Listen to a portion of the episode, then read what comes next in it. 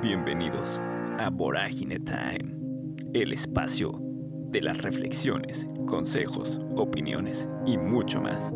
Y recuerda, enamórate de tu existencia. Vorágine Time con Misael Cerón.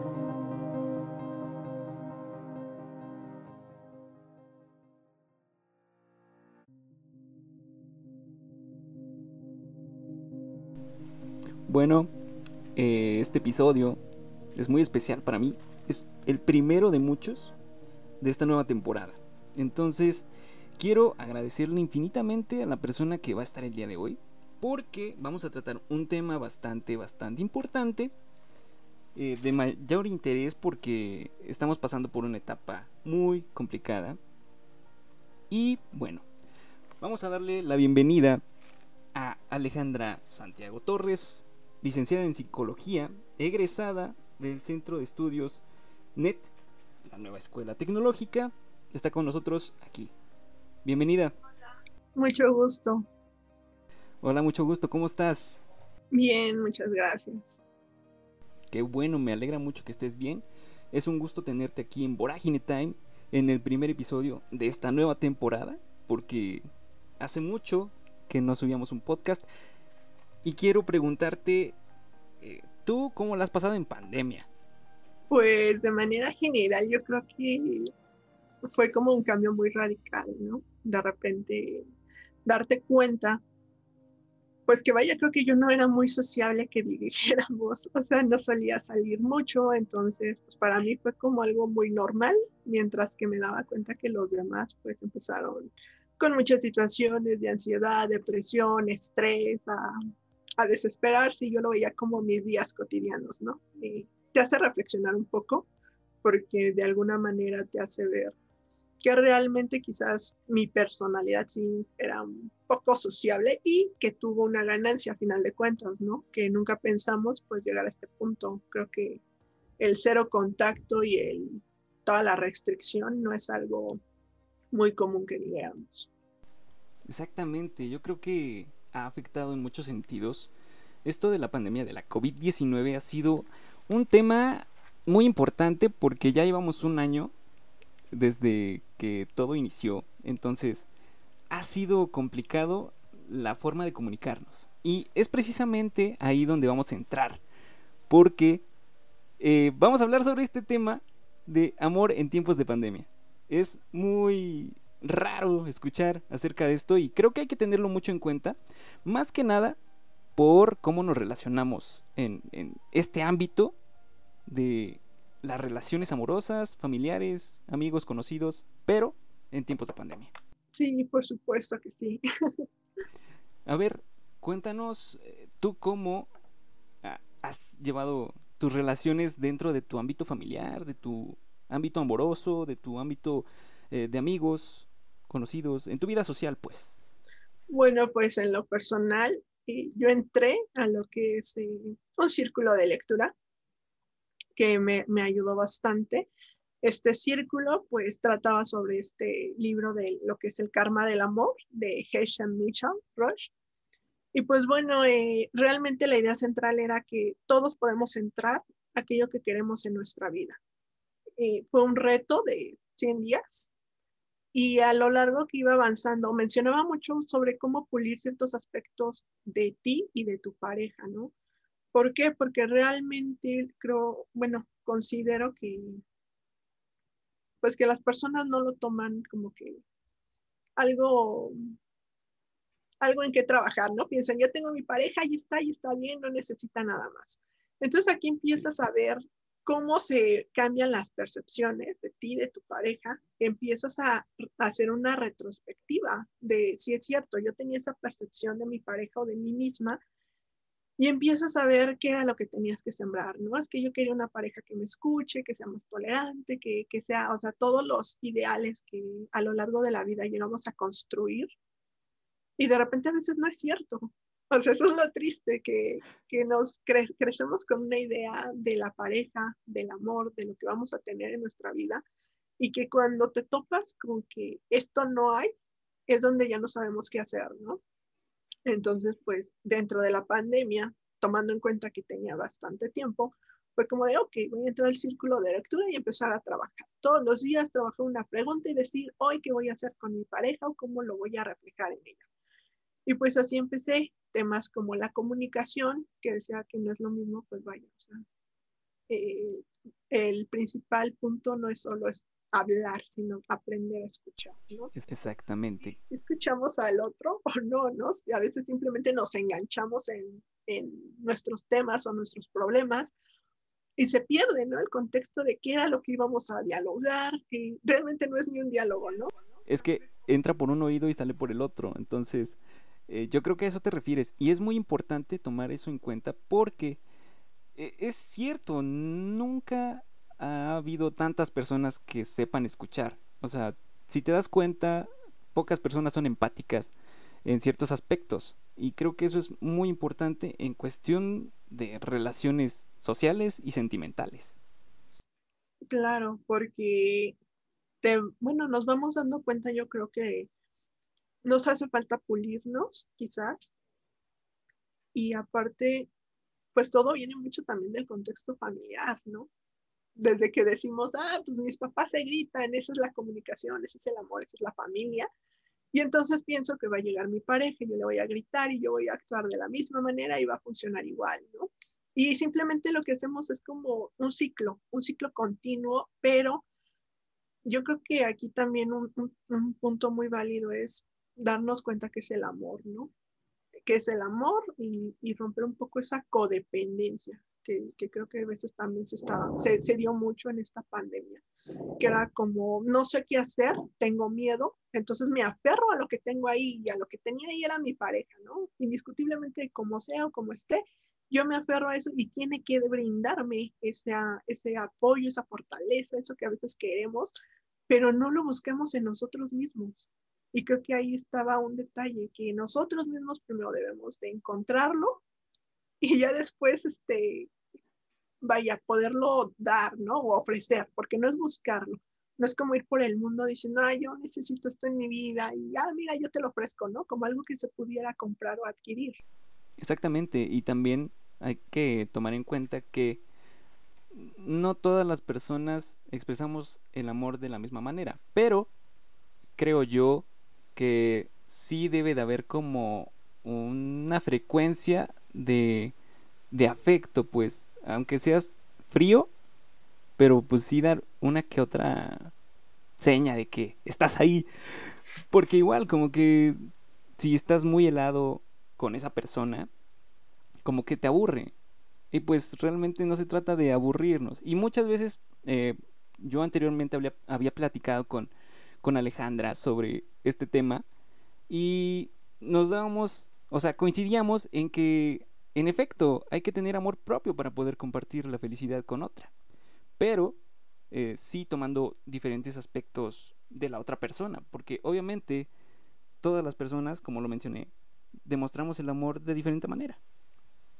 Claro, y en este punto, bueno, algo que me ayudó mucho era como una, una teoría, ¿no? De ver, vaya, hacia dónde,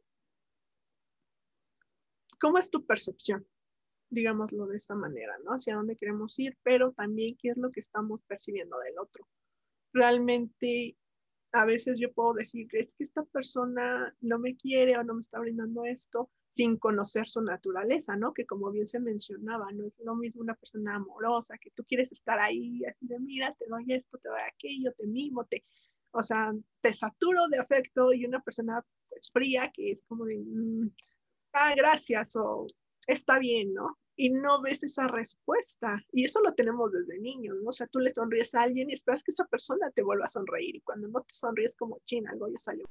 Es como de mí hizo el feo, ¿no? Sí, y ahí es donde empezamos este, a autocuestionarnos, ¿no? Entonces, no soy suficiente, no estoy haciendo demasiado, o sea, siempre como que decimos, el error es nuestro. Y pocas veces miramos que quizás, pues no está en nosotros, está en la otra persona, en la manera en la que lo quiere. Eh, respecto a las relaciones, bueno, cuando eres una persona muy amorosa y te, encuentras con una persona, pues que realmente es muy distante, muy fría, muy, pues vaya, que se mantiene. Yo, yo considero que lo principal es saber si hay un compromiso, ¿no?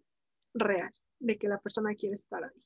Porque indiscutiblemente, de, como tú puedes hacer es, si quieres a alguien, no es cambiarlo, simplemente es ver cuáles son las pruebas de afecto que te va a dar. Y eso es algo que pocas veces vemos, ¿no? Quizás la muestra de amor de alguien que es muy feo, pues es aquel mensajito que manda de vez en cuando, eso, y que se aprecia, ¿no? Pero porque le sale, vaya, de, del fondo, ¿no? De su ser, de quererlo hacer, no porque se sienta obligado.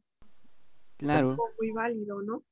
Sí, totalmente. Aparte, algo que también ha sido muy complicado en estos tiempos es pues el que no tengas tanto contacto con, tu, con la persona, con tu pareja. Porque, bueno, los que ya están casados, pues en efecto gozan de, muchos privilegios.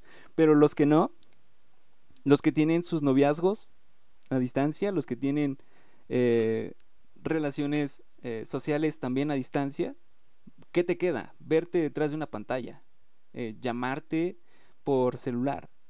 Y eso es lo único que queda, al menos en tiempos de pandemia. ¿Y cómo, cómo podemos lidiar con, con este problema que sí es un problema real. ¿Cómo puedes demostrarle a tu pareja eh, que estás ahí? Pues sí, eh, en este caso, y, retomo un poquito lo que hablábamos sobre la teoría triangular de Stenberg, porque vaya, o sea, te habla de que una relación debe de haber una pasión, una atracción, eh, lo que tú deseas de la otra persona, ¿no? Que es como el primer contacto al verlo. Entonces, al haber COVID, sabes que no vas a salir a la calle y te vas a enamorar y que la gente trae cubrebocas y que eso está como cerrado. ¿Qué tenemos? Facebook, Twitter, WhatsApp y en este caso me, atrevo a decir que hasta los juegos, ¿no? Los juegos virtuales. Y es lo más cercano que vamos a tener, ¿no? La voz de una persona o la fotografía de, la primera impresión. Después, pues aquí cuando veía este, este segundo, por decirlo así, enlace de nuestra intimidad, que te habla, ¿no? De ese sentimiento de unión, esa proximidad y, ese afecto hacia la otra persona, porque así va a ser como, ¿cómo voy a estar con él? Eh, empiezan a, desencadenarse diversos factores, ¿no?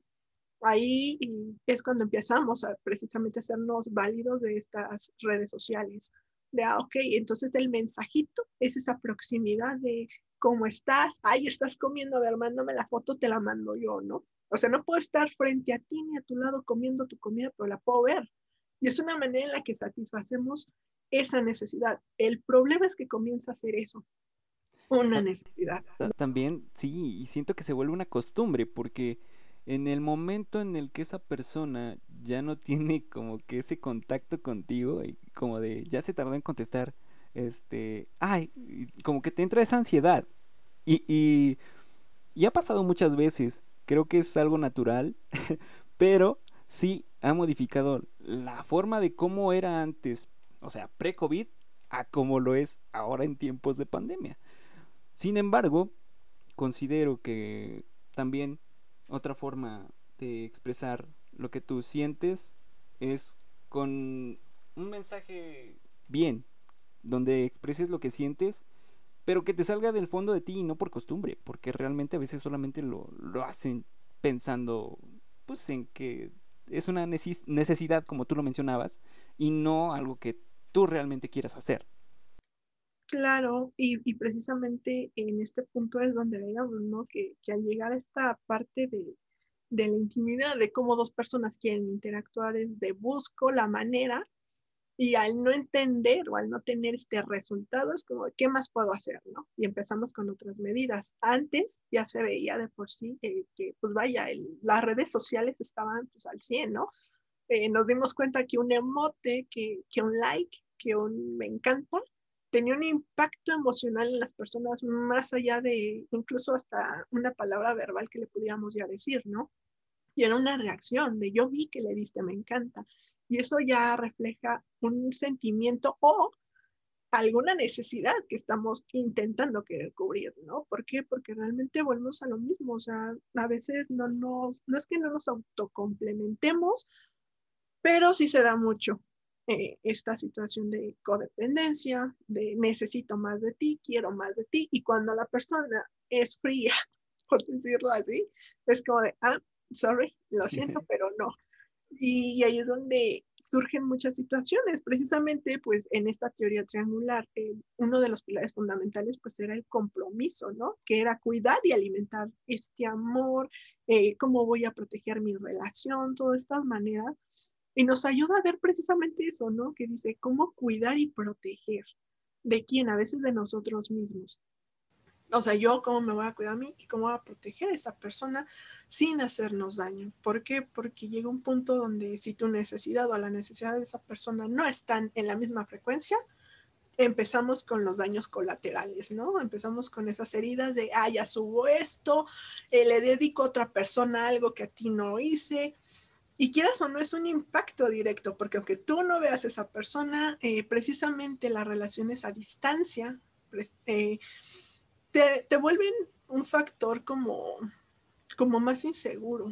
O sea, y, y, lo digo de manera personal. Yo puedo decir, me, me, quiero mucho, estoy segura de mí misma, pero siendo realista, sabes que el día de mañana no puedes levantarte y ir a ver a esa persona. Que no vas a poder decirle, oye, vamos por un helado o te invito a comer, siéntate aquí a mi lado. Y sabes que está esa ausencia y como tal intentamos pues tratar de llenarla de otra manera, ¿no? De decir, bueno, no puedo estar ahí, me conformo con esto, porque no podemos exigirnos más. La situación en la que estamos precisamente frente al COVID, pues es debido a muerte, ¿no? Ya no es como de, me separan los kilómetros y la distancia nada más de ti, sino emocionalmente. Son, llegan a ser, sí, ciertos golpes personales y, y me ha tocado vivirlo en experiencia, porque tú quieres estar con esa persona. Y, sabes que si, si todos pudiéramos elegir teletransportarnos o llegar allá, lo haríamos realmente. Y te encuentras con él, no se puede, ahorita, o sea, todas las situaciones que, que nos gobiernan, ¿no? Alrededor de mi trabajo, mi, mi casa, mi familia, eh, los ingresos económicos, mira, lo dejamos. Y a veces ahí es donde uno empieza como a hacer estos intentos desesperados de estar más, más al pendiente, ¿no? Entonces en vez de soltarlo, me apego más. Exactamente, te aferras a algo que no puede ser. Y creo que esa es una problemática muy, muy fuerte en cuestión, yo creo que psicológica, porque mm, no estás bien contigo mismo. Realmente cuando uno está bien eh, personalmente y te sientes autorrealizado, por así decirlo, eh, no existe esta manera de, de que algo emocional te tumbe tan, tan fuerte. O sea, sí te pega, pero no de la misma manera que ahora. Claro, y aparte que, que esto pues lo, lo, veíamos en la pirámide de Maslow, ¿no? Que habla de esta autorrealización personal, de todo lo que necesitamos para llegar a...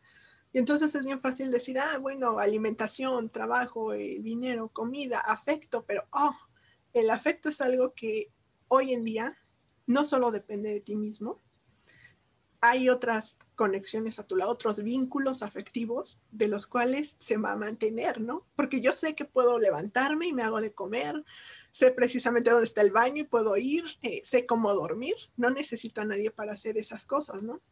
Incluso está en el trabajo, o sea, tú sabes que si te esfuerzas en carrera, en escuela, en el ámbito laboral, sabes que va a depender de tu desempeño, no de los demás pero en una relación afectiva tú puedes estar, hoy yo me siento al 100% y llega tu pareja a pelear o, te das cuenta de que hizo esto y dices, ching, ya, todo eso, pum, para abajo, ¿no? Entonces ahí es donde viene cómo yo me voy a levantar, ¿no? Personalmente. Eh, ¿Desde qué punto? A veces muchas personas las que se encuentran pues solas, ¿no? No todos viven con su familia o eso es como de, necesito alguien con quien hablar, ¿no? Y, cuando lo único que, por decirlo así, tienen es esta conexión con otra persona de, ah, mi pareja, y de repente eso falla, sienten que ya se bloquearon y se cierran totalmente, ¿no? Es como de, ¿y ahora qué voy a hacer? ¿Hacia dónde voy? Y empezamos con lo mismo. Siempre cae mucho en que las personas se juzgan, ¿no? Es que yo no di suficiente, es que yo no hice esto, es que debía haber dado más, es que... Y empezar la comparación y realmente pues no va por ahí, ¿no? Es como de, si eres lo suficiente a través de la percepción quizás de otra persona. Sí, y sucede esto de, de sentirse inseguro insuficiente, eh, sin confianza en uno mismo, porque pues esa persona no te brinda lo que te debería de brindar, que tú lo mencionaste eh, en el triángulo, el compromiso, no se muestra. Y es un problema muy grande porque en cuestión sentimental y en cuestión psicológica pega durísimo, pega durísimo. Y me ha tocado ver muchos casos así. Me toca ver casos muy tristes en donde, wow. Y no ha sido uno, ni dos, ni tres. Han sido muchos durante esta pandemia. Y otro problema que también surge de esto, del amor en tiempos en pandemia, es la violencia intrafamiliar. Entonces imagínate, ¿qué tantos problemas giran alrededor de todo esto? Claro, y por ejemplo, eh, retomando un poco esto de, la violencia intrafamiliar, nos damos cuenta que desde ahí tiene ese concepto, ¿no? Eh, pocas veces los padres o las personas se ponen a analizar que llega el papá que llega a casa, ve a la mamá, eh, está tomado, tuvo un problema, se conflictúan, la golpea, y los niños ven eso, y lo primero que piensan es, ay, mira, es que eso es el amor. Porque aunque la golpee, aunque la humille, aunque la trate mal, pero dice que la quiere. Y llega y, a veces pues todas esas descargas también vienen hacia los hijos, ¿no? Y ellos la absorben, esa falta de atención, esa falta de amor. ¿Y qué tenemos después? Bueno, una persona que le cuesta trabajo vincularse o que su, su relación va a ser un conflicto. Son aquellos que se pelean y que te dicen, es que yo la celo porque la quiero. No, es que si no se pelea conmigo es porque no me quiere. Y, y visto desde otro punto de vista más sano, lo que debería de, dices, no, es que el amor nunca debe de doler. O sea, es lo único que no te debe de doler. Para eso ya tienes el dolor, ¿no? Sí. O sea, si, ya tienes el sufrimiento, ¿por qué vas a encasillar ahí el amor? Que es lo único que debería de estar pues, al lado de la felicidad, ¿no? Decir, hay algo que es, es bonito, agradable, que te hace pues sentir bien, ¿no? No sentir dolor, no sentir esto. Y hay quien se engancha y, y totalmente lo, lo, llegamos a ver en estas relaciones líquidas, ¿no? Que, que lo vemos mucho con Bauman, que son estos vínculos muy frágiles en los que no hay un compromiso. Volvemos a lo mismo de la teoría triangular, ¿no? No hay un compromiso. Es como de, mira, te acabo de conocer, sí me gustas, pero eh, espérame tantito, ahorita como que no es nuestro momento, dame chance. Y entonces, sin darte cuenta, se empieza a alargar los periodos, ¿no?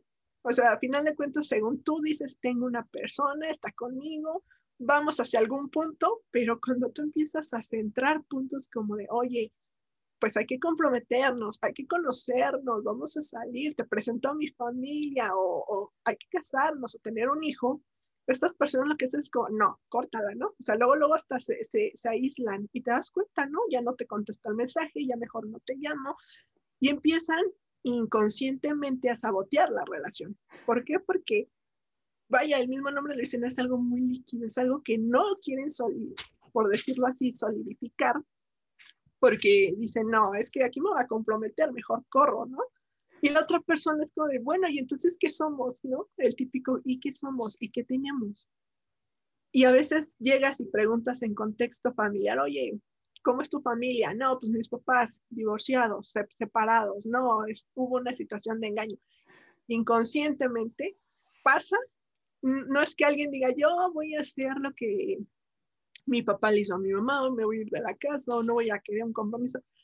Son factores familiares que, definitivamente si uno no lo trabaja bajo una terapia de manera personal, no, no puede solucionar, ¿no? No es algo que se arregle con, me voy a hacer una limpia, me tomo esto, me, me, me eché este programita y ya con esto tuve, no viene de, de aspectos que yo creo son muy particulares, ¿no?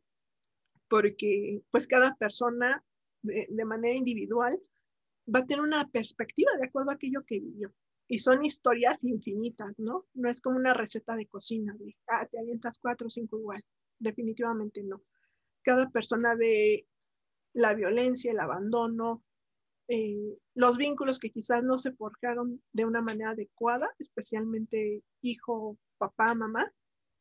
Y esto lo llevamos y no nos damos cuenta que ese niño va a ser un adulto y ese adulto se va a relacionar con personas y ahí es donde nos encontramos todos, ¿no? Y creo que incluso antes de, de pandemia, pues ya teníamos esta, esta educación en diferentes sectores de la población, yo creo que en todos los países, no solamente en México, de ver cómo la violencia intrafamiliar era algo normal y lo normalizaban, ¿eh?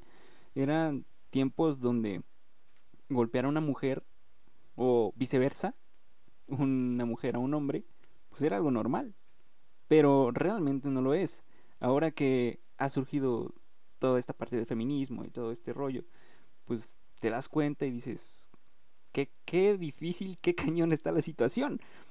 Pero volviendo a tocar el punto de el amor líquido, pues yo creo que es el miedo al compromiso. Más que nada es el miedo a comprometerte y fallar. Pero muchas veces yo he, he dicho y lo retomo porque así individualmente o personalmente yo así lo pienso. Que pues si no arriesgas no ganas. Y si no te comprometes y si tienes miedo, deja eso atrás. O sea, se trata de, de echarle ganas y, y decir, de verdad toco madera y, y, no va a pasar nada malo. O sea, realmente es tener ganas de comprometerte, tener ganas de estar con esa persona, tener eh, eso que, que no había sentido con nadie, ¿no? Yo creo que más que nada es forjar un vínculo bien, pero a través del tiempo. Claro, y, y de manera personal, eh, igual comparto tu opinión, porque pues yo lo he vivido y, es así. Eh, considero que un, uno se debe comprometer si tú quieres a una persona al 100%. Independientemente de las veces que uno fracase en el amor, en las relaciones, para mí siempre fue, yo voy a dar mi 100%. Aquí está. Esta es la mejor versión de mí porque pues es una deconstrucción. Cada vez que te terminan y te vas al piso y te vuelves a reconstruir y me vuelvo a armar y vuelvo a sacar quién soy, eh, a quererme, a recuperarme. Y es como de, listo, ya me armé, volvemos de nuevo, ¿no? A, a este camino llamado vida. Entonces siempre es como, yo te doy lo mejor de mí. Pero, si la persona que está del otro lado no se quiere comprometer, es como de, mira, muchas gracias, porque siempre es muy importante, ¿no? Que independientemente de cómo funcionó la relación, dar las gracias, cerrar ese vínculo. Cerrar los ciclos, ¿no? Más, más sí, que nada. Y, y también como esa vinculación, ¿no? Porque a veces es como de, todavía este, estoy con mi ex o es que mi ex, ¿por qué? Porque precisamente eh, tenemos ese miedo, o sea, como que dices, ay, es que ya es lo seguro, ¿no? O sea, ya sé que me engañó, me falló, me hizo, pero está seguro. De alguna manera inconscientemente las personas lo ven seguro. Entonces cuando llega la nueva relación es como de, híjole, es que como ese miedo, ¿no? Y muchos retroceden, ¿no? Es como del el punto seguro es con mi ex, aunque me haya lastimado. Y el nuevo amor lo ven como algo, pues algo nuevo, ¿no? ¿Y aquí qué me va a pasar? ¿Cómo va a funcionar? O al, o al darte cuenta que esta persona está funcionando diferente a lo que ya conocías, es como, ¿y ahora qué hago con él?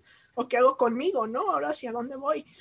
Y, y realmente yo creo que eso es algo que ahorita nos ha pegado a todos, inclusive me digo a mí misma, porque pues yo te puedo dar mi versión de lo que yo soy, cómo soy y autoconocerme, decir, aquí estoy, pero la otra persona no sé, no sé qué esté pensando. Yo no sé si al decirle yo un te amo, él va a responder igual o lo va a sentir igual, ¿no? Va a decir como, ay, no, es, mucho compromiso, ¿no? ¿Sabes qué? va y suerte para la próxima. Y yo siempre lo he dicho, independientemente de eso, los demás no tienen la culpa, ¿no? Porque también llegamos a, a estos puntos donde dices, bueno, se dan movimientos, eh, es que todos son iguales, todas son iguales, eh, hacemos todo de manera general y no es cierto, es como de no, o sea, esta persona fue así, que se quede ahí y darle lo nuevo a la que llega, porque no sabe si es así lo va a querer o a valorar, ¿no? Exactamente, yo también, perdón por interrumpir, pero yo considero que también por eso viene dentro de todo lo social estos comentarios de, ay, es que todos los hombres son iguales, o, ay, es que todas las mujeres son iguales. No es eso, yo creo que efectivamente todos somos diferentes, es algo eh, de variedad en cuestión eh, social, porque no todas van a sentir lo mismo, ni todos van a sentir lo mismo, y nadie va a reflejar sus sentimientos de igual manera que tú. Si tú lo esperas así, pues te estás equivocando, porque realmente no es así, y no es así. Y viene esa problemática de, es que todos los hombres son iguales, no es eso. Sí, y, inclusive, ¿no? O, las mujeres, es que todas, y, y, ahí es donde rompemos este patrón, ¿no? De decir, no, a ver, espérate, todos somos diferentes, quizás a veces inconscientemente sí las personas buscan un patrón de relación que no se dan cuenta hasta después como de, oye, estos ex como que se parecen, ¿no? Ay, qué raro, ¿no? O sea, hay algo ahí detrás que, que pues precisamente nosotros como, como psicólogos podemos ver, ¿no? y, que viene desde, vaya, ¿no? Cuando te das cuenta? Yo creo que no todos son igual. Es bonito cuando llegas a poderle dar algo a una persona y que te dice, nadie había hecho esto por mí. Cuando eso me pasa en mi relación, para mí es como de, ¡pum! O es un plus. Porque digo, ya rompí un patrón. Nadie hizo esto por ti y entonces a través de ahí siento que es un antes y un después. Al menos no voy a entrar en la categoría de la misma, ¿no? O, la otra igual. No, no, no, sino decir, oye, mira, a lo mejor esto otra persona lo veía muy normal y llega alguien donde dice, no, es que yo nunca lo tuve, oye, qué bonito, que... Y eso es algo tan gratificante porque siempre vuelve a lo mismo, ¿no? El amor es muy desinteresado. Cuando tú quieres a alguien, lo quieres ver bien, lo quieres ver feliz, pleno en todas las, expectativas o planes que tenga en su vida. Y sabes que puedes dar, ¿no? Siempre es querer dar lo mejor de ti mismo. Uno siempre espera más el dar que el recibir, porque es más gratificante. Y, y lo repito, ¿no? De alguna forma ya no queda en ti, queda en la persona, dice, ¿sabes qué? Aquí está mi mejor versión, aprovechala. Eh, no se ve todos los días porque es difícil, es difícil eh, congeniar con alguien, alguien que te comprenda en todos tus aspectos y que te acepte, ¿no? A veces puede llegar una persona que tú digas, ay, no, está guapísima, está guapísimo, mira sus ojos, mira esto, ay, no. Y te conoce y es como, ay, no me gusta esto, ay, no me parece aquello. Y empieza eh, la persona en vez de decir, pero yo así soy, como a quitármelo, ¿no? Ah, entonces está mal, ya no lo vuelvo a hacer. Y pierdes esa esencia, eso que te hace ser tú lo que alguien debe de amar, ¿no? Que te diga, aún con esto y esto, ay, así te amo. Y digo, es más padre que alguien comparta ese gusto a simplemente, ah, no, pues es que no le parece, entonces me lo quito. Y cuando quieres bien, dices, mira, no lo comparto, pero lo respeto, ¿no? E incluso yo preguntaría, ¿a cuántos de los que están aquí escuchando no les ha pasado esto que estamos comentando? De decir, eh, esto de, ay, es que los hombres son iguales, ay, es que las mujeres son iguales. Eh, ¿Cuántas veces no lo han dicho? ¿Cuántas veces no han dudado de la persona con la que están tratando de congeniar? Con la que están tratando de tener un vínculo afectivo, pero nada más no se dejan porque se cierran por lo mismo de, de la mentalidad. De que piensan que esa persona que las dañó anteriormente va a ser lo mismo esta que llegó. O sea, tienen esa mentalidad de que va a suceder el mismo patrón y no quieren romper ese patrón porque simplemente tienen miedo. Les crearon inseguridades, les crearon este tipo de traumas, se podría decir. No sé si esté bien, pero sí es un poquito complicado. Sí, pues bueno, en realidad le decimos eh, eventos estresantes, pero sí, ¿no? lo más coloquial o lo que se escucha más es cuando dicen, no, es que tengo un trauma por esto, ¿no?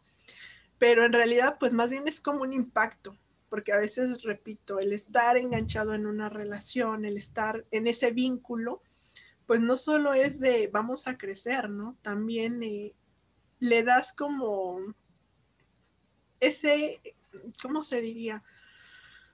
Pues vaya, la otra persona tiene esa mm, posibilidad de hacerte daño o de hacerte alguna herida más que los demás. ¿Por qué? Porque pues afectivamente tú estás ahí. Entonces, en el momento en que a lo mejor alguien me diga, ah, no te ves muy bien, pero es como, ah, sí, lo que digas, pero cuando tu pareja te lo dices como, ah, un golpe, ¿no? Que hasta uno dice, ay, me dolió. Y ese es, ese creo yo es, es un detalle muy importante, ¿no? Que a veces, no es que uno baje la guardia, pero así es el enamoramiento, es un proceso natural. que siempre lo he dicho, se debe de disfrutar. Así es, muchas veces, incluso los amigos lo dicen, ¿no? Ay, es que ya cambiaste, es que tú no eres así. Bueno, en mi etapa de, de enamoramiento es diferente. Claro que cuando sales a un trabajo a otros lados, pues no llegas con esa etapa a hablarle a las personas, ¿no? A decirle, ay, sí, amorcito, o estar así. Algo que, que los que, que normalmente la gente dice no existe, ¿no? Pero que en las relaciones trasfondo, pues es una comunicación y claro que pasa esto de que ya muchos como que hasta se previenen, ¿no? De, ah, no, ya lo viví, ya sé lo que viene, es más, ya me voy, ¿no? O sea, todavía ni siquiera estás esperándote a ver cómo va a funcionar y tú ya le estás dando cuello a la relación, a la persona, ya la encasillaste y yo creo que eso es lo peor, que no le estás dando la oportunidad de salir, que la quieres encasillar donde saliste tú o donde tu ex se quedó. Y eso es algo que, que, nos persigue, ¿no? El fantasma de los ex, que yo creo muchos tienen aquí, los que nos escuchan, todos van a recordar al ex que más les dolió, aunque, no, lo nieguen, ¿no? Yo creo que sí, y más en estos tiempos, que como ya lo mencionábamos, son como un fantasmita, que siempre que te ven bien, regresan. es, es algo muy curioso que no sé cómo tienen ese olor a que ya estás bien, que ya estás en el éxito y de repente huelen que como que algo anda aquí bien, vamos a regresar a destruirle un poquito la vida. sí, y, y, aquí algo muy válido es que cuando uno intenta ya superar al ex, es, repito, ¿no? Cierras este, pues vaya ese ciclo de decir gracias, ya me dolió, ya te lloré, sigo adelante, y cuando te busquen, pues es totalmente, sabes que yo ya no caigo, ¿no? porque hay que entender esto. Esa persona va a estar viviendo su duelo, porque esto es un duelo totalmente, es una pérdida. El romper un vínculo, una pérdida de una relación. Él lo va a vivir a su manera o ella. Pero los que estamos del otro lado es como de, yo lo respeto si quieres buscar, pero por hoy no voy a caer. Por hoy mmm, ya no, porque ahí es donde entraríamos con esto de la codependencia, ¿no? de sí tienes razón, me sentí sola, esto me falló y caemos, ¿no? Como es un punto débil donde volvemos a la parte de la necesidad. Es que necesito alguien que me escuche, es que me sentí sola y necesitaba alguien. Y entonces pues se apareció mi ex, el que no era muy bueno, pero pues otra vez no me convenció y pues me dieron ganas. Y, y ahí volvemos a retroceder en nuestro proceso. Y precisamente en pandemia se da mucho porque pues todo el mundo aparentemente puedes estar en una casa rodeado de tu familia, pero pues a veces te sientes solo y te puedes sentir solo, ¿no? O sea, hay muchas personas sí, pero cada quien está en su mundo con sus problemas o con su historia. Y es como de, tú, mm, pocas veces alguien se siente y te dice, oye, ¿tú qué necesitas? ¿O cómo estás? ¿Cómo vas con tus procesos? Incluso hasta con, con estos vínculos afectivos, ¿no? Eh, hablamos de, terminas con el ex, la exnovia, y los demás lo ven como algo de, sí, ya levántate y síguele, ¿no? No te dejan tomarte ese proceso de cerrarlo, de soltarlo. Duele, claro, porque, pues vaya, estás con una persona. ¿Y Esa persona no te va a generar conexiones. Exactamente. Yo yo, esas conexiones sinápticas no se desaparecen. Y entonces vas a la tiendita y te acuerdas de, ay, es que estas papitas eran las que le gustaban y no las comemos juntos. Y, ah, ya dolió de repente estás escuchando música en donde quiera que estés, en tu casa, en tu auto, y de repente, ay, esa canción me la dedico, o sea, y eso nunca lo vas a borrar, o sea, indiscutiblemente. Puedes superar a una persona, claro que sí, puedes conocer a otra, pero esas cosas ya se te quedaron en la memoria, ¿no? Es como el uno. es un dolor, es un dolor que, que tarde o temprano ya deja de doler. Ahora sí que suena raro, pero es un dolor que en su momento sí te toca muy en el fondo, pero llega un momento en donde te deja de doler y pues ya la herida sanó. Claro, y, ahí es precisamente donde nos fortalecemos como personas, ¿no? Y, yo lo decía, te va a doler, es, es normal, está bien eh, que nos bajonee, que nos tiró, y yo siempre decía, pues está bien, ¿no? Entre más abajo esté, que mejor, porque no va a haber otra más que subir. Una vez que ya tocaste el fondo, ya no puedes caer más bajo pero sí puedes levantarte y subir y escalar, ¿no? Y cuando sales de ahí... Bueno, hay personas que sí caen muy, muy, muy, muy, muy al fondo. Debo de admitir que sí conozco muchísima gente que ha caído muy, muy, muy, muy abajo, pero yo creo que ya son cuestiones de, de lo que veníamos diciendo, como estilo traumas, porque no han cerrado ese ciclo o porque simplemente no tienen la voluntad propia de querer cerrarlo. Y eso también es un problema. Y yo creo que en tiempos de pandemia muchas personas sí han logrado eh, tener esa autorrealización de alguna manera, de sentirse bien, plenos consigo mismo. Pero también hay otras personas que han caído en, en estos círculos viciosos. Claro, y es por lo mismo, ¿no? Porque lo repetíamos, es ese temor, tener miedo a me voy a quedar solo, me, me, me agarro, ¿no? ¿A qué me aferro? Ah, pues al recuerdo de esta persona. ¿Por qué? Porque hay que ser honestos, todos en algún momento en nuestra vida fuimos felices con nuestros ex. O sea, lo tuviste que haber amado y te tuvo que haber hecho feliz y por eso, pues lo querías, ¿no? Se amaban, se, se vinculaban. Después, pues diferentes relaciones pues, se terminan, pero sabes que en un momento fuiste feliz. Y a veces creo que eso es lo que quieren las personas, ¿no? Como, ¿cómo lo regreso, ¿no? ¿Cómo vuelvo a, ese punto de mi vida donde me sentía feliz? porque ya no saben cómo generar esa nueva felicidad con otros. Y tristemente, yo creo que está bien que a veces como personas no sepamos lo que queremos, hacia dónde vamos, o sea, es como una incógnita, ¿no? De qué va a ser mañana de mí. Pero tampoco es justo que a veces también muchos tomen a las demás personas a la ligera, ¿no? Exactamente, como que te tomen a juego y, rompas a esas personas que no tienen la culpa de lo que tú tienes siendo muy claro al principio, yo creo que se pueden evitar muchos traumas de muchas personas si realmente lo hablamos honestamente, porque una cosa es solamente tenerlo en la mente y decir, no, es que no me siento seguro con esta persona, pero nunca lo expresas, te quedas callado y reprimes lo que sientes. Y yo creo que es mejor decir la verdad. Obviamente duele, porque sí duele. Cuando te dicen algo fuerte, pues obviamente te va a doler. Pero es más sano que te lo digan de una vez a estar esperando cosas que no van a llegar.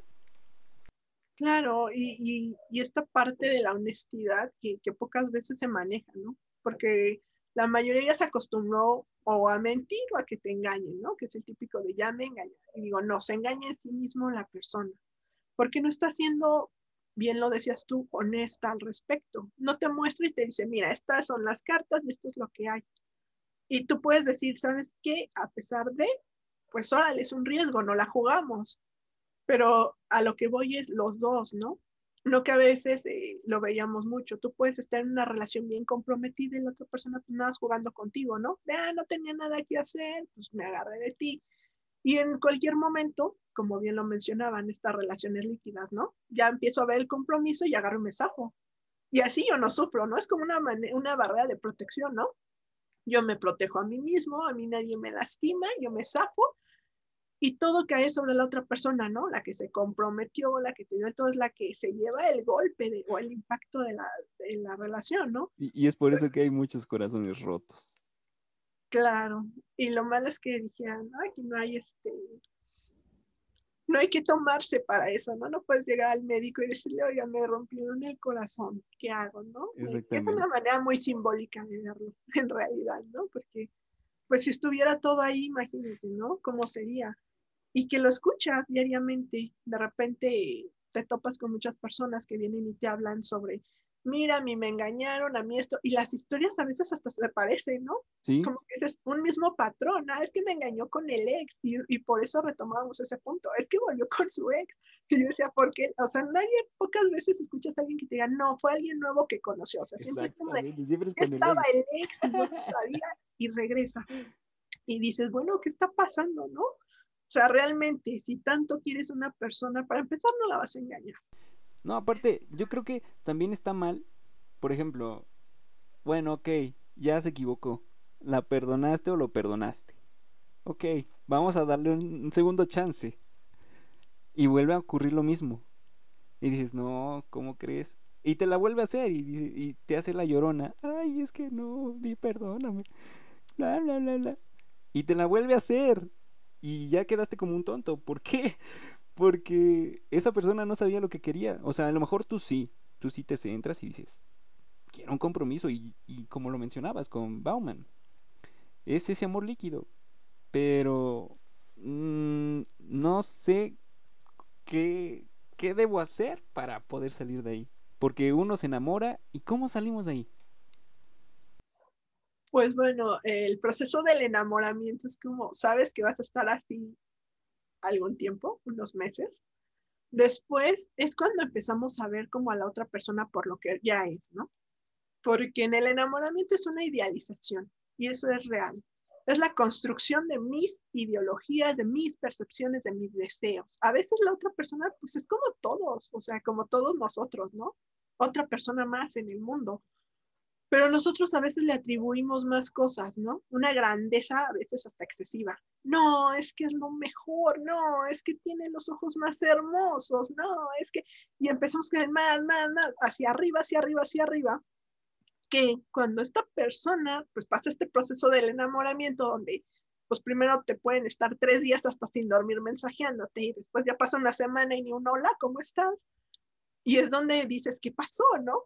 Y ese pedestal tan alto, esas ideas empiezan a desvanecerse y a caerse, y eso es lo que empieza a doler.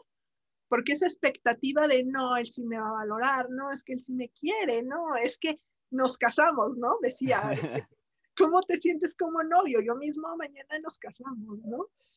Y cuando pasa eso, es cuando empiezan esos golpes, ¿no? Cuando la persona, repito, entre más sientes tú que estás perdiendo a alguien, más se aferra, ¿no? Porque es como inconscientemente tu cerebro dice, algo falló.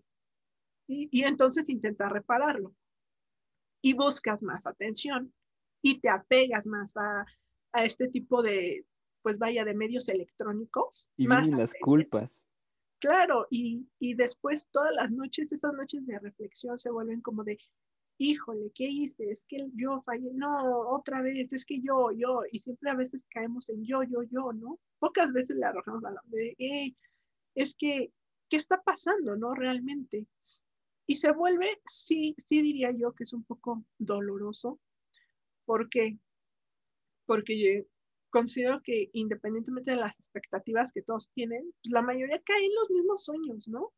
O sea, de decir, quiero una pareja que esté conmigo hasta viejitos. Ay, sí, yo me quiero casar, ¿no? O, bueno, yo no me quiero casar, pero quiero viajar.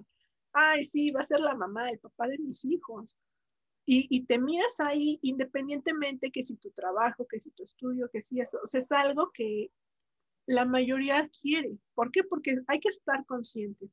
Vivimos en una familia, pero papá y mamá pues ya son un, un vínculo, ¿no? Son una pareja, los hermanos, el tío, el sobrino, ya están casados, ya tienen otra familia. Y pues a veces llegan puntos donde pues cada quien está con sus personas, ¿no? Y siempre buscas como de, bueno, ¿quién es quien va a estar conmigo al final del día, ¿no? ¿Quién me va a acompañar en este camino? ¿Por qué? Porque es, creo yo, eso, acompañar, ese acompañamiento que necesitamos, ¿no? De yo voy a ir detrás de ti, a tu lado. O sea, como una pareja que te voy a ver crecer, que te, y, y, considero que, que, eso es también esa parte del amor, ¿no? Que decía que, que es como esta semilla que plantas, crece, ves esa hermosa flor, pero pues de cierta manera la amas y es como, te amo, pero en tu naturaleza y ahí estás. Y el error es cuando muchas veces es como de, no, yo te amo, te quiero solo para mí, ¿no? Y, y yo la consigo y me vale oro sin el proceso, y lo decían bien, ¿no? Eh, lo llegué a escuchar, que pues lo mencionaban, me la arranco, me la llevo, aunque le cueste la vida, aunque la pierda, porque es para mí, y te aferras, y aferrarse nunca va a ser muy bueno, ¿no? Y, eso es en todo. Sí, y yo creo que ha sucedido mucho eh, en este tiempo de COVID-19, que, que también llegan esos celos enfermizos, llegan esas cosas tóxicas, por lo mismo que a lo mejor no ves a la persona y estás dudando de esa persona por inseguridades que uno mismo crea. Pero, eh, ¿tú qué consejo le darías ya para finalizar el amor en tiempos de pandemia? ¿Qué eh, consejo le darías a todas esas personas que están pasando por eh, momentos así en cuestión de que si les mandan mensajes los ex, que volvieron con el ex o, o incluso consejos para, para tener una bonita relación en esta época? Pues yo considero desde mi perspectiva o mis recomendaciones son vivir su proceso, saca lo que duela, vívelo tú, a tu manera, sin, sin caer en que es que me dijo que el amigo, que el primo, que el sobrino, que mi mamá, que tú. Es tu, es tu dolor, nadie más va a saber qué hacer con él. Es tu proceso. Eh, a veces tomarnos un tiempo y reflexionar sobre esto es lo que yo soy, qué es la otra persona. Si la otra persona no va hacia donde voy, no lo vamos a obligar totalmente. Entonces es soltar, enseñarnos a aprender a soltar, algo que sé que es difícil y que duele, pero no es imposible. Y es desde ese punto de, ¿sabes qué? Si te quiero mucho, si eres esto y esto, pero ya no. Y como lo decía, por hoy ya no te voy a llamar. Por hoy ya me voy a alejar. ¿Por qué? Porque a veces también malentendemos este, este punto de decir, es que hay que luchar por el amor. Claro, cuando tu pareja está presentando una situación, cuando dices, ah, es que se enfermó, tuvo este accidente o le está pasando esto y, y luchas. Pero no cuando la otra persona no te quiere en su vida porque entonces tú te puedes aferrar de su pierna y él va a ir caminando arrastrándote y tú te vas a ir lastimando en el proceso y tú piensas, estoy luchando por amor. No, te estás aferrando a alguien que ya te dejó, alguien que sin darte cuenta, tú te quedaste sentado esperando, dije, en el autobús y el autobús ya llegó al destino. Y tú te puedes quedar ahí. La vida, creo yo, que en estos tiempos de pandemia, la vida es algo muy impreciso, es muy corto, es, es algo que nadie tenemos asegurado, saber cuánto tiempo vas a vivir. Y digo, bueno, si te vuelves a enamorar, bien vale la pena lo que dure, ¿no?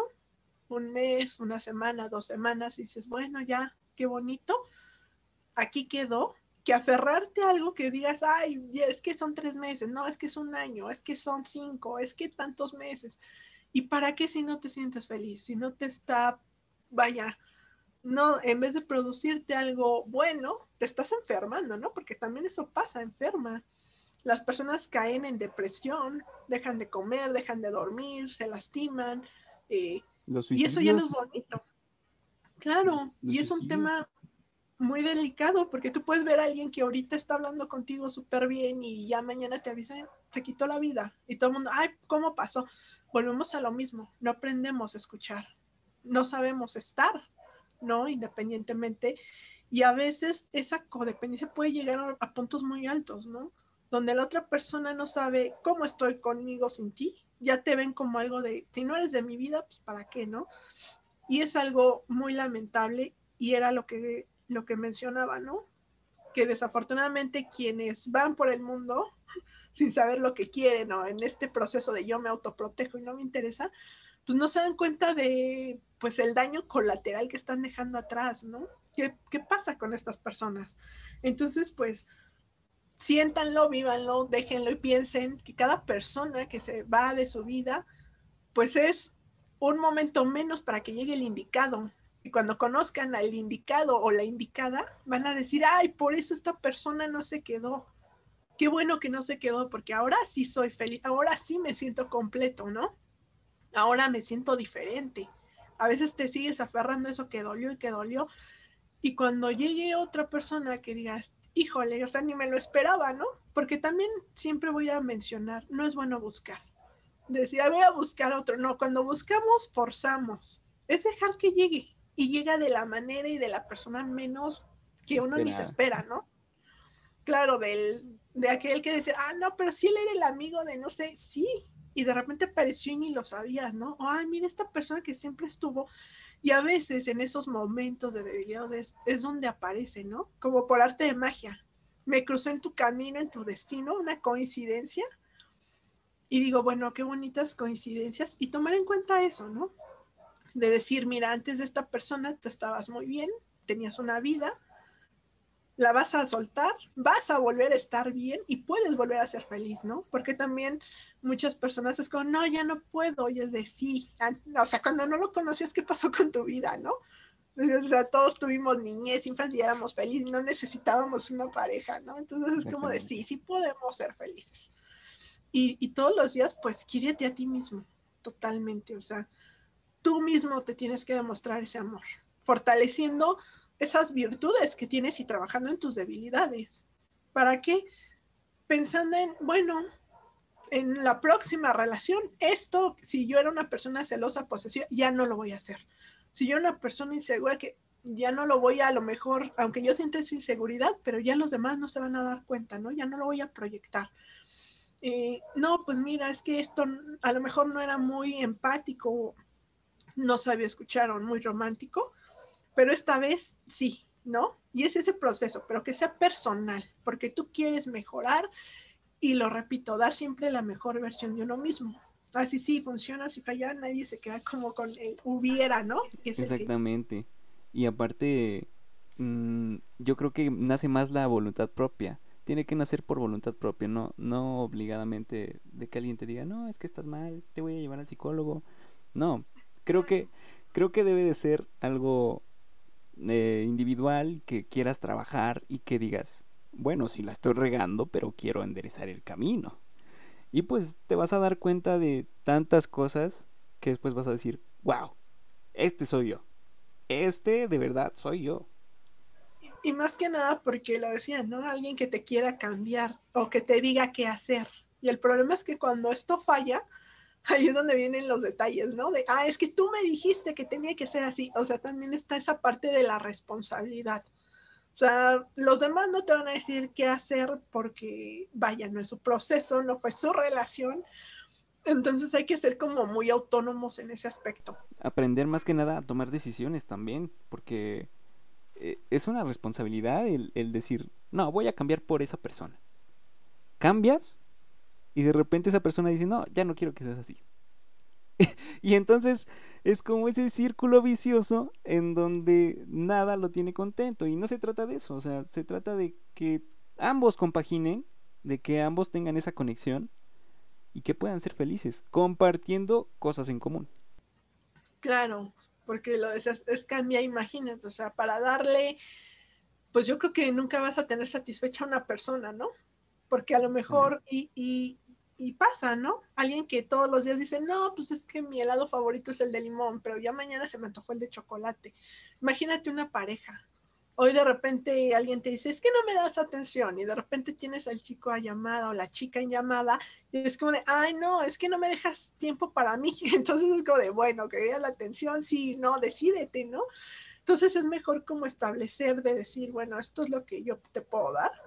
Regresamos, no ser muy codependiente sea, aprender como ese desapego y a irlo soltando, ¿no? Que si el mensaje, que si le llegó, que si lo vio, que si no lo vio, es como de, bueno, no pasa nada, ¿no? Se hizo el claro, ahí está, ¿no? Totalmente. Y, y, saber que cuando algo o alguien te quiere, pues se va a buscar, ¿no? Y siempre va a haber las posibilidades, o sea, a lo mejor no te voy a hablar todo el día, pero pues un ratito, ¿no? Cinco minutitos de, oye, ¿cómo estuvo tu día? Bien, gracias. Ah, qué bueno. Porque hay que entender que pues las personas tienen una vida, ¿no? Que comen, que van al baño, que duermen, que se cansan, que se enojan, porque a veces también pensamos eso, ¿no? Que mágicamente la pareja no, no, no tiene estos periodos, que se mete a bañar, ¿no? O sea, y son lapsos donde dices, pues no vas a estar conectado, no vas a estar ahí por la llamada, pero como bien lo decíamos, a la distancia, en la manera en la que uno da esos vínculos, quien los quiere recibir, ¿no? Porque yo puedo decir, ay, mira, yo te llamo y yo te mando la foto, yo te contesto, pero si la otra persona no quiere, no lo vas a forzar. Y no te vas a forzar a ti misma a adivinar qué quiere, porque pues eso ni nosotros lo sabemos, ¿no? Y eso pasa mucho en mi carrera. Todos piensan que los psicólogos, ah, me vas a psicoanalizar, me vas a leer la mente y digo, ay, qué bueno fuera, ¿no? y decir, ay, esta persona quiere esto, tarán, ahí está, tómalo y sea feliz. Y, y lo llegamos a ver, ¿no? Incluso está en series o películas, que a veces te dicen, pide un deseo, tienes tantos deseos, y te das cuenta cómo la persona desea una cosa, no sale como lo deseaba y después de, no, ya me arrepentí. Entonces te hace ver que realmente, pues a veces no tenemos la percepción de saber bien qué es lo que queremos. Pero pues bueno, en esta vida siempre es como se puede aprender, se puede mejorar. Siempre es eso, ¿no? Mejorar. Claro, y bueno, ya para cerrar, yo quiero que nos des tus redes sociales o dónde te pueden buscar. Y pues más que nada para que si tienen algún problema puedan contactarse con la LIC. y también que tomen esta serie de recomendaciones de todo lo que estuvimos hablando en este episodio, porque realmente yo sé que muchos están pasando por momentos difíciles y otros pues a lo mejor quieren escuchar qué se puede hacer. Entonces yo les dejo aquí a la LIC que nos diga un poquito de, de, contacto con ella para que puedan tener contacto con ella y pues ya posteriormente poder realizar una terapia. Claro que sí, pues mira, eh, digamos, les daré mi, mi correo electrónico como tal. Porque dije, imagínate, este, Facebook, eso ahorita lo saturamos, ¿no? Hablando de, de, la de las relaciones sociales y todo lo que tenemos ahí, que ya es prácticamente lo del día de hoy, ¿no? No se olviden de darle like, de compartir, de reflexionar más que nada todo, todo esto. Es muy importante tomarlo en cuenta. Y bueno, el próximo episodio viene con todo. Entonces, aquí Ale les va a pasar su correo. Claro, miren, es en minúsculas, Alex, A-L-E-X, guion bajo, Letal, M-I-N-D-L-E-T-A-L, arroba outlook.es. Bueno, anótenlo y si necesitan contacto ya directo, pueden mandar mensaje a nuestra página, ya saben, Estamos como Voragine Time en Facebook, en Instagram también, arroba Voragine Time. Y pues ya saben, mi nombre es Misael Cerón y aquí está mi amiga Ale que estuvo dándonos un poquito de recomendaciones, información muy importante y más que nada reflexionar sobre el amor en tiempos de pandemia. Es un gusto haber estado contigo, mi querida Ale. Muchas gracias, el, gusto también es mío, Cerón. Eh, precisamente pues poder compartir, ¿no? No solo la parte teórica, porque es cierto, a veces basamos en lo que hay, lo que ya, ya dijera, lo que se escribe en un libro, pero pues realmente llevarlo eh, a la práctica en la vida real, en cómo nosotros lo percibimos y lo proyectamos y los demás, pues creo que es realmente el trabajo, ¿no? Esa reflexión personal. Que, que, yo creo que el día de hoy les va a quedar a todos pensar precisamente en estas situaciones que como bien lo decíamos, todos las pasamos en algún momento de nuestra vida y pues a veces es necesario, ¿no? Tener que continuar. Exactamente. Y es por eso que hay que vivir felices, no hay que apegarnos tanto a las personas, hay que vivir la vida lo mejor posible. Obviamente la vida no es perfecta y eso que les quede bien claro. Tampoco hay parejas perfectas, no hay ningún príncipe azul, ni tampoco una reina. Simplemente hay personas con las que compaginas, con la que te vinculas bien y pues es ahí donde debes de estar. Claro, y no olvidar que pues a final de cuentas la única finalidad de nuestra vida pues es ser felices, ¿no? Exactamente, ya lo decía Aristóteles, el gran eh, sueño o peldaño de, de la persona o de un humano es ser feliz, encontrar la felicidad. Y también lo decía Sócrates, él nos decía que la felicidad no viene de algún reconocimiento o recompensa, sino del éxito propio. Y creo que es algo real, algo que hay que tomar en cuenta. Y pues nada, hay que vivir felices. No se olviden de seguirnos en redes sociales, en contactar a Ale si tienen algún problema. Y ya saben que mi nombre es Misael Cerón. Eh, vamos a traer otro episodio muy interesante también. Es sobre amor en redes sociales. Espérenlo, Así que ya saben. Hasta luego.